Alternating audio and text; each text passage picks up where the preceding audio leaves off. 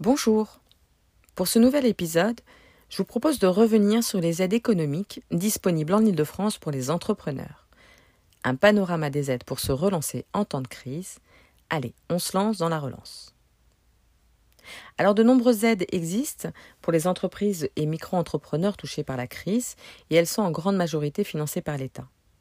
L'objectif dans ce podcast est de se concentrer sur celles proposées par la région Île-de-France.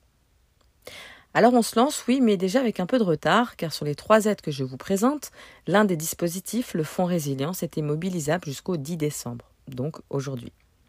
En effet, ce fonds est sur des crédits 2020 de la région et des collectivités territoriales.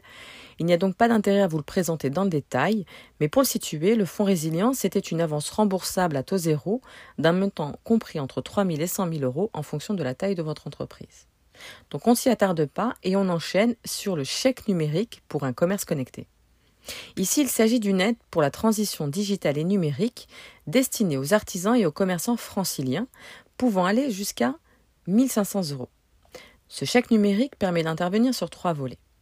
Premièrement, améliorer sa gestion digitale. Deuxièmement, générer du flux dans sa boutique grâce au marketing digital. Et enfin, booster ses ventes grâce au e-commerce. Alors pour connaître la concordance entre les montants des dépenses éligibles et les montants du chèque s'il est accordé, je vous invite à vous rendre sur le site de la région Île-de-France dans la rubrique Chèque numérique pour un commerce connecté. Pour obtenir ce chèque numérique, il faut répondre à quatre critères. Le premier, être commerçant de proximité ou artisan, avec ou sans point de vente, sédentaire ou non. Deuxième critère, avoir son établissement en Île-de-France. Troisième critère, avoir un effectif inférieur à 10 salariés. Quatrième et dernier critère, être inscrit au registre du commerce ou au registre des métiers. Alors pour ce chèque numérique, deux types de dépenses sont éligibles. Les premières, les dépenses de fonctionnement, donc celles inscrites dans les charges de l'entreprise.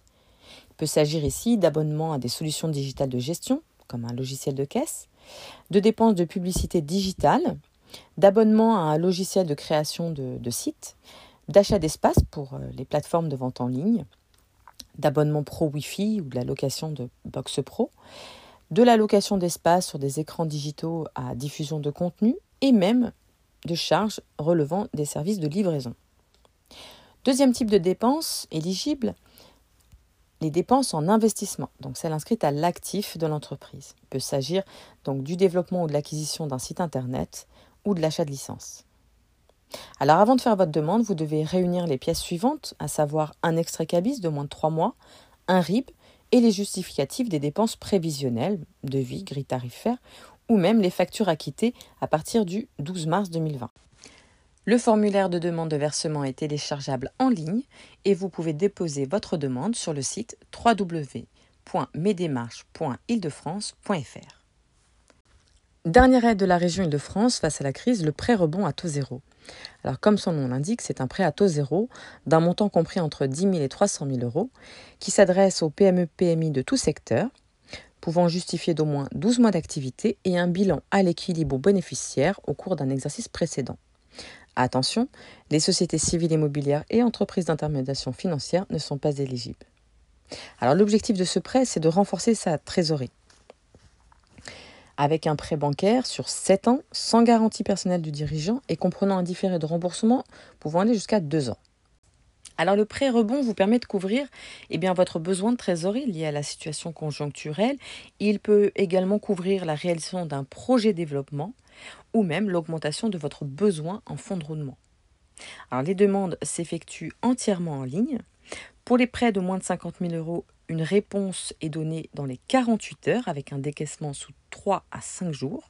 Et pour les prêts supérieurs à 50 000 euros, la décision d'octroi intervient dans un délai d'une semaine seulement. Alors pour plus d'informations, je vous invite à consulter le site internet de BPI France qui pilote donc l'instruction de ce fonds. Mobilisable jusqu'au 31 décembre 2021, il faut savoir qu'à ce jour, la région a déjà octroyé la quasi-totalité du fonds, à savoir les 300 millions d'euros.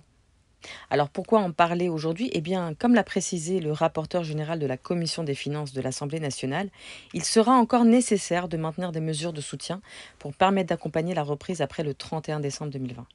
Il y a de fortes chances que les premières semaines de 2021 soient couvertes par des mesures d'urgence. Alors on peut imaginer que ces aides se verront octroyer une rallonge en début d'année 2021. Ce podcast est terminé. J'espère qu'il vous aura permis d'obtenir des pistes de réflexion quant à la possibilité de déclencher les aides de la région Île-de-France si celles-ci venaient à être maintenues en 2021. Je vous dis à la semaine prochaine et belle journée.